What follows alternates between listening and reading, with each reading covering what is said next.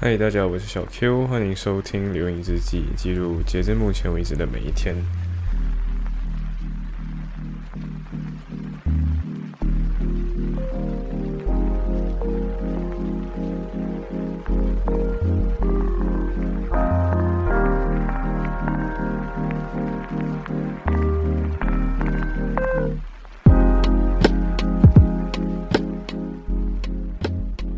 我现在我作为一个纯粹未来人，我现在现在时间是一月五号三点凌晨三点五十三分。那我这一期节目其实我也不知道到底应该要放在五号还是放在一号好了，因为之前如果你去听过第一期那个非常长的年度总结第一期之后，其实我那个时候我已经录好了第二、第三跟第四期，然后啊，然后。我把它发给小 J，然后小 J 就跟我说 not OK，嗯，对，那为什么会 not OK 呢？一个是因为原本他他他 against 我们的我们的初我们这个留影日记的初衷，就是原本应该就是一个简单的呃小小的回顾，那有后来我们就讨论了几天，大概说到底要呃把它变成。一个单独的系列，还是就把它当做《流萤之记》里面弄掉好了。所以最后我们的决定应该是把它，嗯，就我其实还有录那个一小时那个版本，但是那个一小时版本会完全解释完所有的思路。那如果你今天真的很有兴趣的话，那 email 我们，我们把那个完整版发给你。嗯，然后我们现在这个就是很很对，就是一个很简单、很很简短的一个。年度总结，对，然后这是第二期。那第二期这个东西基本上在讲，就是开始讲我到底有什么转变。所以我第一个思维转变是我发现到有几个转变是很，你你累积够久之后，你往后回顾才会发现的。像我开始发现到自己的开放性增加了，就是以前的时候，你应该讲说开放性这东西原本是很像混沌的嘛，对不对？但是渐渐的，我的思绪从原本无序渐渐变有序，然后从有序了之后，我刻意会去把它扰乱成无序，它就有点像说原本你是什么都不知道的，但是现在终于知道了一些答案，然后现在的话，我宁愿忘记掉那些答案，让我自己保持一个混沌状态，这是我一个很重要的开放性转变。呃，这也导致说现在我的那种思维上，我也会转变成就是我会开始去思考那些支撑起来的条件跟前提。然后我会尽量的把一些一些事情发生的因果链条给抓出来，抓了之后，我会尽量的把它变成一个一个的条件。就是与其说，比如说人家常讲什么那个，像张爱玲讲，张爱玲不是曾经讲什么呃，如果你了解过去的我，你就会原谅现在的我，对吧？你把它换另外一句鲁迅讲的话，就是“可怜之人必有可恨之处”，对不对？这两句话其实它都有带有一点点，它它之所以很令人着迷，这两句话的原因是因为它都让你感觉到对错这个东西其实很看具体，很还原回去每个人。所以其实我们要找到那个条件，然后把那个人再放回去，我们才可以得到具体情况具体分析这样的情况。这是我。对，这是我个人思维上一个很大的转变。呃，从行动上的话，我发现到我自己从被动渐渐转主动，就是主要是那种环，我我应该这样讲，环境跟自我这两个东西是，有的人讲环境影响自我，但是有另外一种自我是，他会主动去创造那个环境来影响自己，所以我就是那个把环境。呃，没有完全被环境给束缚，但是我意识到环境跟我之间的关系以后，我会刻意的去塑造那个环境，来让这个环境搭配上我。呃，然后还有一些是，嗯，我渐渐理解了那种，呃，以前我常常跟大家讲是道法术这三个层级，那我发现到自己渐渐的从道法术这层面渐渐的往上升，升到道的等级。呃，那个道不是完全讲那种什么，呃。道家那个道了，因为我还没有这么厉害。但是，呃，我渐渐觉得以前是可能你没有什么招数，所以你不懂招。然后渐渐从没有招到你开始学一些招，学招了之后，你接下来你会发现到它就有点像武侠小说里面讲的，就是你要忘记你的招。但其实不是讲说忘记你的招，而是你已经抓会它的本质了之后，你就可以无招胜有招，因为你已经知道怎么样去从一个宏观角度来看你的招法了。呃，在再另外一个是，我觉得从马来西亚到英国留学之后的一个视角转变，就是我现在可以理解一些东方西方的视角，或者是西方看东方，东方看西方的视角。呃，当然也不完全说我今天完全可以代表东方，或者是我今天去了西方之后可以完全理解西方，但是我今天可以理解很多不一样的呃思维惯性。比如说，你看西方他们会很，他们叫很 transmitted oriented language，就是他们表达者表达不清楚的话是表达者的的失误。所以表达逻辑清楚是表达者的的的责任，那这是西方的角度。那东方的角度的话，就可能我们每次讲的，就是有各种各样的呃，你要理解，哎，这个这个东西是，嗯，就是每次人家讲什么我悟了，我悟了，对不对？那我悟了那个点的意思，其实就是别人没有完全讲懂，但是你自己去编织那个语言，然后你就听懂了那个意思。但其实这个真的是那个意思吗？其实很有可能有很多种歧义，然后刚好你理解了另外一个歧义而已。嗯，所以这种有点 contextual difference，或者是 analysis different，跟 context，就一个是 big picture 型，一个是很思维逻辑型。也是我自己个人看，然后看到的，这是语言方面的增的进步。呃，还有一些是我我之前看了 Arrival 这个电影啊，然后 Arrival 这个电影里面，我觉得这样就是。很，我今年一个很大的变化就在于，我其实很多东西是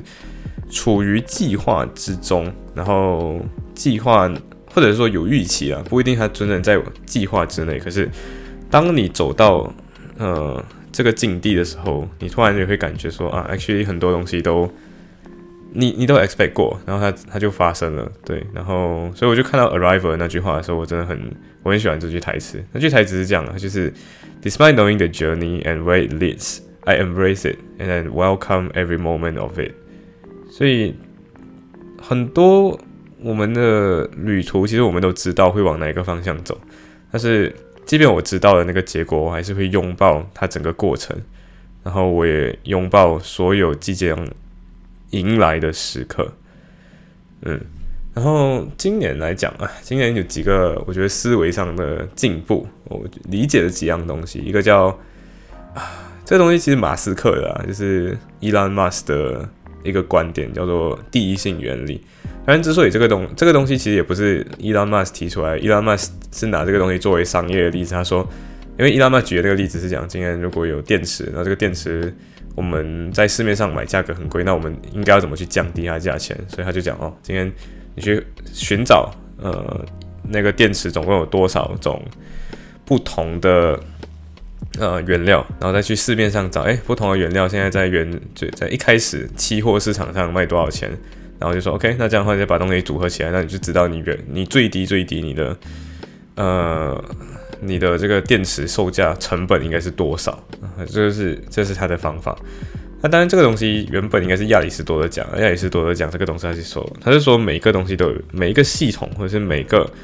问题，你都不，当你不断追问的时候，它的一个最基本的命题，然后这个命题是不能被删掉或者不能被违背的。呃，简单来讲，就是你一直不停的去追问，追问这个问题的时候，举我们刚刚上一期的例子，就是我去问自己，为什么我要写年度总结，然后。对，应该这样讲。我的年度总结要写什么？然后下一个就是为什么我要写年度总结？然后你甚至还可以继续追问我是谁，年度总结是什么？为什么我要问为什么？类似这样的方式去诠释整个东西。呃，当然除了这这个第一性原理的逻辑有渐渐 get 到，并且等下我会跟大家举几个例子，就是我怎么样去应用它了。其实还有除了这种第一性原理去追溯本质的这种思维方式，还有另外一个是我一直以来都比较擅长的，就叫类推。类推叫 analogy，然后类推的话就是今天我去简单来讲啊，就是我站在巨人的肩膀上去 modify 很多东西，呃，它有点像那种套路升级的感觉，就是你去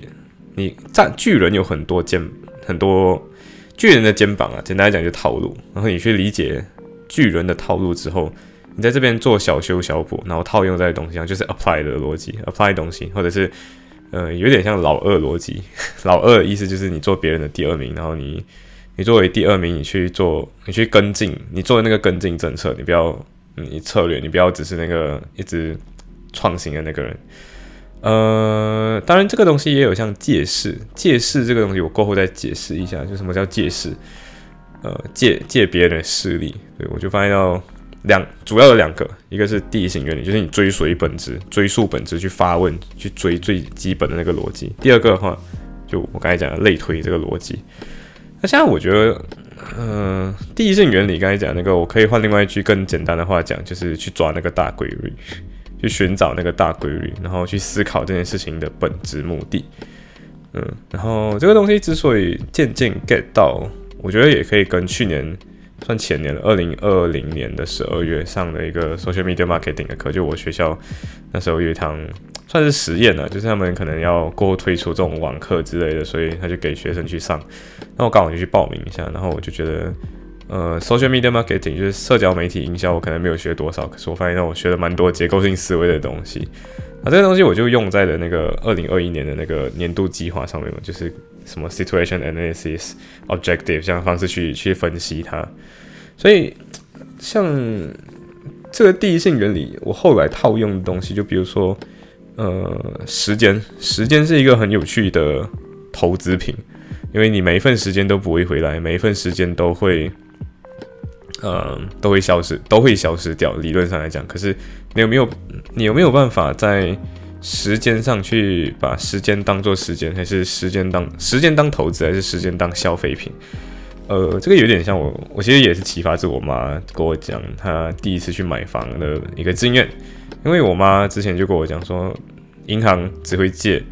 呃，以前很小的时候就跟我讲，银行只会借有房子的人买第二套房子，就是你这样子有第二套房子，你先要有第一套房子。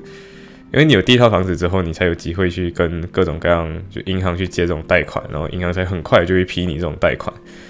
呃，因为你有那个资本了，然后你能够拥有那个跟别人，你拥有那个去抵押的东西啊。简单来讲，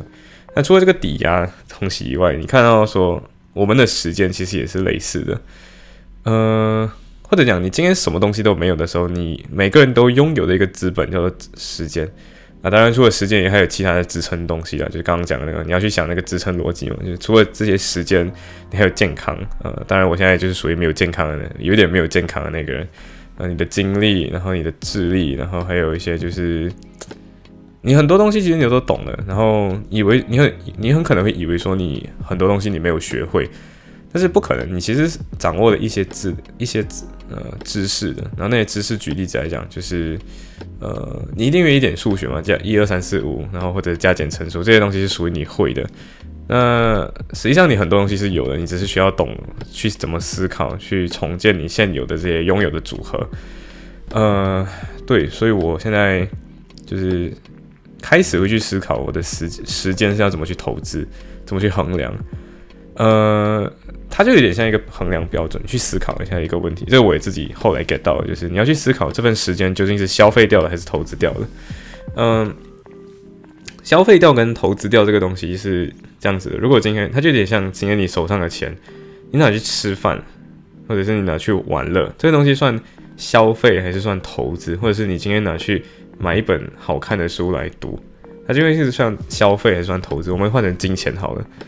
诶，其实很有可能是消费，也有可能是投资。呃，消费它取取决你最后怎么使用它。如果今天你用掉了之后，这个东西用完了之后不会再回来了，你可以把它当做消费。那如果今天是投资的话，那你这个不，你学到的知识，未来以后它会增长，它会慢慢变，呃，它会慢慢 accumulate 新的东西。它就有点像小学的时候你学一二三四五六七这些数字，你以为你可能只是消费了你的时间，但这个东西是所有东西以后的基础嘛，所以。它就形成一种投资，因为你用的时候，你用你没有学会一二三四五六七，那你可能过后后来的东西你可能不会了，所以一定是先学会，你才有机会投上去。那还有一些东西是像小 A 的那个例子，就是呃，他曾经不是，如果你之前有听《流影日记》，你可能就会听过，就是小 A 他之前想要订 Gym Membership，我们大部分人就是哦，看一下我自己有没有这个钱，消费得起还消费不起。然后他可能就去定了，对不对？如果我消费得起，我就定；消费不起，我就不定。呃，但是其实我们还要多思考一个问题，就是我们是否拥有这个时间去进行投入？因为每每个人都有二十四小时时间，虽然大部分时间可能都用在睡觉，剩下的时间你自己自行安排嘛。可是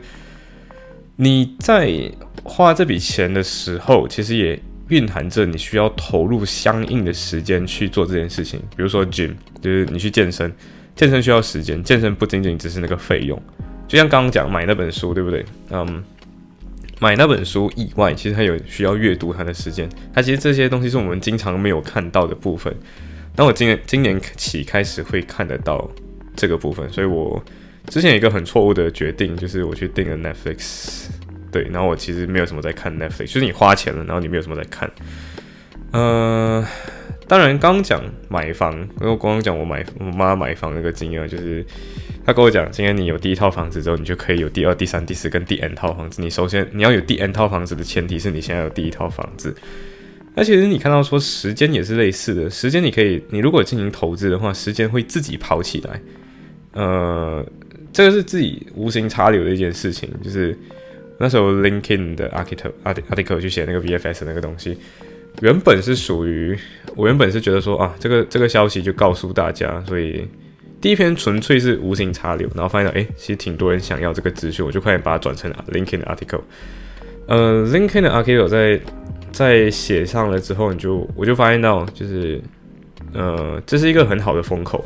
因为这种 information 只要有一个人有，第二个人其实就没有办法去占领嘛，对不对？所以你的时间投进去，赶紧投进去之后，它会形成一个资本。然后这个资本虽然不一定在现在的情况会给你，嗯，金钱方面的回馈，但是还会给你很多其他的可能，大家开始认识你这样的一个嗯特点。对，所以那时候像小 A，小 A 的话，那时候他订到 VFS BSC，然后我就跟他说你要帮我记录一下，然后我们回来我们就马上写这个东西，然后他也确实就马上把这个东西给写出来。所以呀，这就是属于你把那份时间拿去投资，投在这个东西之后，它会形成一些自动跑起来的机器人，然后这个机器人就会帮你去跟很多人说同样的事情，你就不需要每一份时间去重复，你就可以把时间累加起来，这样，嗯，对，然后另外一个就是举另外就举除了 LinkedIn 阿迪哥之前其实有摸过类似，就是。月亮有六便士这期节目，就是国际学生交流团的月月亮有六便士。那时候我真的没有发现到，就是当时候做这个东西就属于啊，可能你投入很多时间，可是这个东西变成一个资本之后，它就变成一个大家搜索的时候，可能搜月亮有六便士这本书，可能就会不小心搜到我们的书，然后搜到了之后，他可能就会拿这本书来，就是可能听我们的节目，然后可能就会启发一个人。对，这个是我说，这就是我我说的那种。时间会自你把时间投入变成一台机器，然后这台机器会自己跑起来。所以，我们换一个角度来讲啊，如果今天只是你今天写一个日记，日记就属于没有可能对自己整理自己有一定的嗯，可能有一定的好处。可是，对于嗯发散自己的 idea 或宣传自己的 idea 来讲，可能就没有这种复利效应在。嗯，所以我后来明白为什么人家要写书，就是可以节省很多时间，同时。你可以很容易就广广广传你的想法，对，就是属于时间窗口的方面。呃，后来我也意识到，对，后来我也意识到一件事情，就是刚刚讲你要抓住一些时间机会窗口啊，有些机会窗口是有点像，嗯，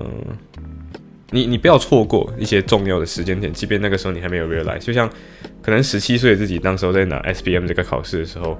你拿？你拿 SBM 这个考试，当时你觉得说有点烦还是什么的？可是如果过后你是要考 CLB 这个考试，就 Certificate in Legal Practice 这个考试，它需要 SBM 为那个基础嘛，所以你一定要 SBM 才可以拿 CLP。那如果今天你没有拿这个 CLP，你没有拿 SBM，你就不能拿 CLP。然后这个东西是可能你十七岁那一年做出的一个决定，导致你没有的拿 CLP。嗯，这就属于一个你当时过去的自己做错了一个。投资上的决策上的决定，然后就导致今天你没有的拿 CLP，它就变成它过后会利滚利，就是刚刚讲的那个你你以前做的一个小投入，它过后会有正向回馈。你小换换一个角度想，如果今天你没有做那个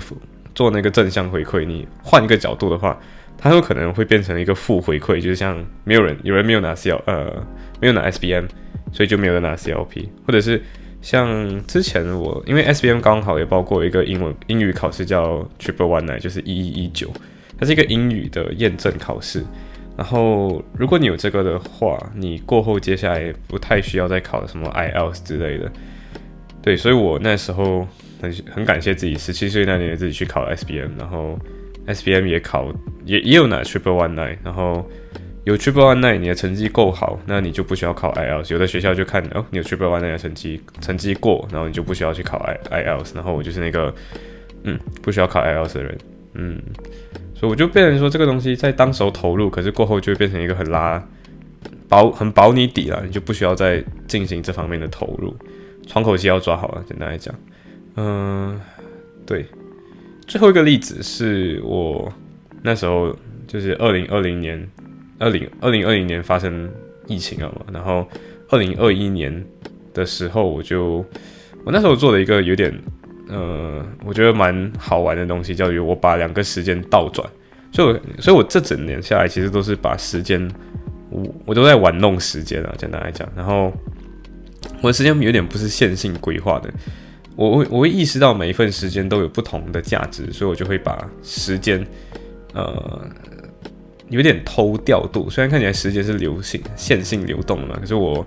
，OK，应该这样讲，Year Two 的时候，就 Year Two 分上半年、下半年，因为它是九月开学，五月结束嘛。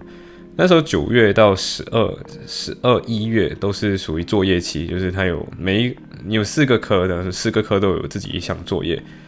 呃，五月份的时候，明年五月份才会考试，所以我那时候在做的事情就是，OK，既然作业本身可能就只有一个，然后这个一一个作业通常都集中在一个 topic 而已，那 Why not？我就把作业这个东西改成，就是我只在我只在该念书的、该写作业的时候写作业，去念那个章节，然后剩下的剩下的时间我拿去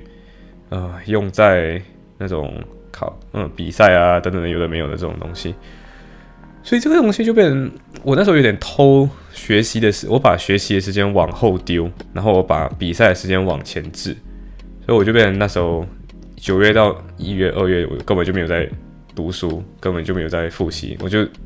读书复习是为了要写作业，所以才去读书复习，剩下的时间我就没有在没有在干什么的，对，然后我就比赛比赛比赛，然后参加各种各样的活动。那确实，这也累积了比较厚一点的 CV，然后这个厚一点的 CV 也让我，嗯，得到自己的两份实习，嗯，这是一个，然后，然后过后的话，开快要考试的时候，就切断所有所有的联系，所有的几乎所有的社交，只专注在念书，然后考试，然后就哇，A，对，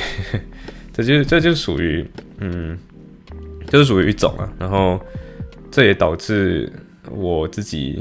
后来学到了一些，呃，职场上我觉得大家需要认识到一些东西。像那时候我去实习，我就发现到说，老板会吸走你所有的时间，大老板会吸走上司所有的时间，你的上司就会吸走你所有的时间。简单来讲就这样。然后大老板自己的话，有各种各样的时间可以去组建，不算组建家庭，去维护自己的家庭关系，去想自己的 idea，去做各种各样的东西啊。对，然后他可能 expect 你就是你要工作十二小时，那你可能很可能你工作超过十二个小时，然后你就没有机会去自我成长了，然后老板就可以永远压着你的薪水，让你不需要，让你没有机会变强了，对，你就没有办法去累积自己的资本。那这时候你看时间是资本的情况，就是你要守护你的资本，你你看起来你在出卖时间换取金钱嘛，但是。金钱这个东西可能会贬值，但是时间这个东西一去不回来，就是每次人家讲的“千金买不回时光阴”这样子的那种。所以那时候我个人发现到的一个策略就是偷偷隐藏实力，然后偷偷考 diploma，然后跳槽，这是我我看到的一个方法。而且你的老板其实也会做一些叫做打压可取代性这件事情，因为你之所以可以要更多的价钱，都取决于你今天可以不被人随便给人家取代。嗯。所以很多的老板其实都会故意让你去 SOP 化、去自动化很多很多的东西。那我那时候我也曾经做过这样子的事情啊，就是那时候在实习嘛，然后没有人会 Excel 的，对，没有人会 Excel 这种东西，所以那时候我怎么做？我就那时候还没有个名单要去计算，然后那个名单很长很长，就很多人。然后以前的 intern 他们在做的事情就是花时间一个一个去算，对，就一个一个去，他们把 Excel 当做纸来看，然后我就。我就想，这个东西不能只是这样做嘛，我应该要把我的时间折叠起来，省下所有后来 intern 的时间啊。也确实，我好像可能杀掉了一个 intern job，但是对我那时候就是这样想的，所以我那时候就自动化了一些东西，然后去自动判别，然后它到底今天是今天是哪一个 ranking，它需不需要续会费等等的那种。然后 SOP 画了之后，确实还是还蛮有用的，对，还蛮有用的。而且 SOP 画了之后，整个整个流程就是从你可能需要花整天的时间只做这些事情，而且不止枯燥。呃，而且你每个 intern 从每次每个季度甚至每个月，或者你老板需要这个资料的时候，他你都需要从零算嘛，对不对？呃，我做了这件事情之后，就是五秒钟我就可以马上知道现在到底有多少人，对，就是这么快，五秒钟，五秒。但是我之前前置可能花了两个小时学习，两两个小时 try and error，然后就把东西做出来，我就变成一个资本，我也等于创造了一个就是 IP，但这个东西是很简单的东西了，然后。因为刚刚好就是你的，刚好你公司就没有人会做这个东西，所以你会，然后你就变成那个暂暂时还不可取代的东西。但是我过后就走了啦。对，呃，刚刚讲到说这种第一性原理，还有另外一个的话是，呃，我会讲它是，呃，类推逻辑。那这个类推逻辑也有一点类似，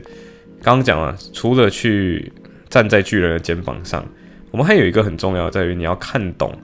别人的呃 behavior 跟 strategy 之间的关系。就是很多人有这个嗯 behavior，就是有这个行为，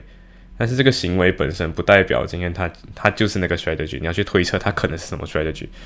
呃，他就有点像古的那种武侠小说讲的那种什么吸星大法，就是去学习别人，然后模仿，然后为自己所用。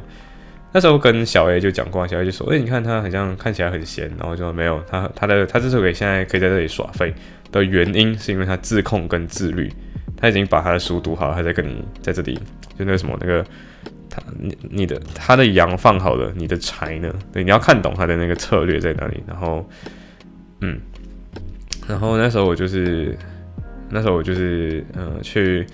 OK 应该这样讲。那时候我去实习的时候，刻意去。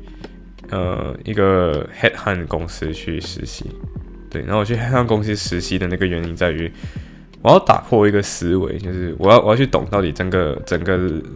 legal market 它的那个薪资到底是怎么样的，我去懂它到底是怎么成长的，所以我就用这样的方式去获得这样的思维。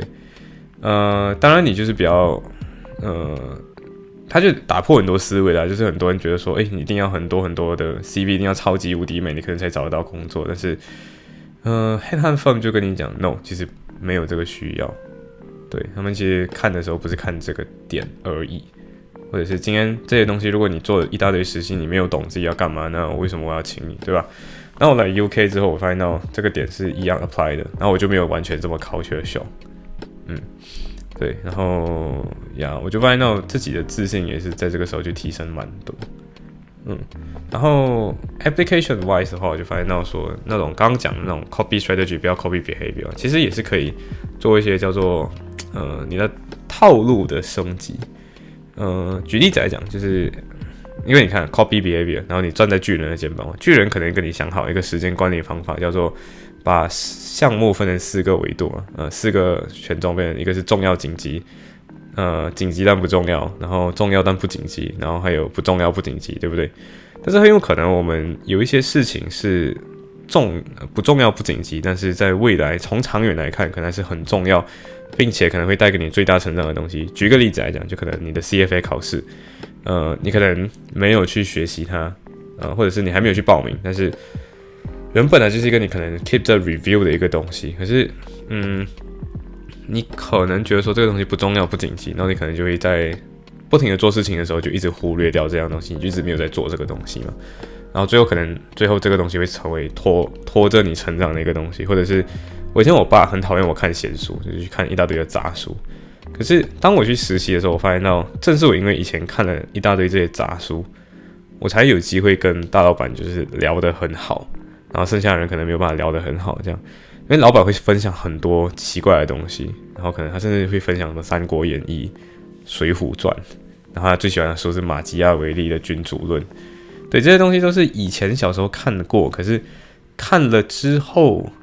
你当时候问有什么有用的东西吗？很可能没有，因为真的你当时候没有看到这个潜力。可是从长远来看，就不小心诶。你的老板就发现到，诶，这个人这个小这个小实习生还不错，嗯，然后甚至最后他在你实习结束的时候还特意打电话给你，然后 which 从从我上司前上司说的 feedback 来讲，他讲他从来没有打电话给实习生的，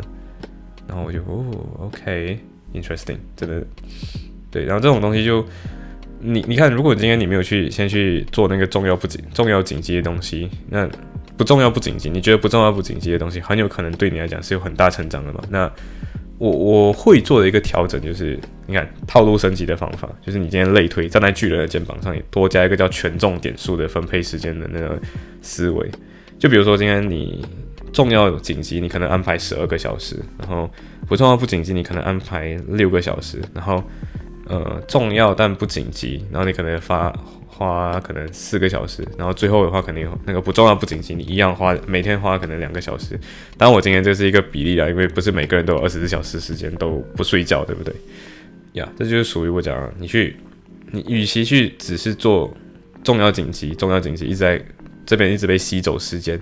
你要在一些角度上去分配一些时间给那个不重要不紧急，然后每天去轮流分配呢，可能。对，就会，你就你就不会忽略掉那个这项这个项目，嗯，然后季度 review 思维也是可以去去 apply 在上面，然后你可能去尽量去调整，说，哎，今天是不是十二小时太多，然后你放回十一小时，然后在哪一个地方可能加重，加成三个小时，加成四个小时这样，呀，这就是我个人在思维上的一些转变，然后我觉得其他东西我下一期再继续跟大家分享，拜。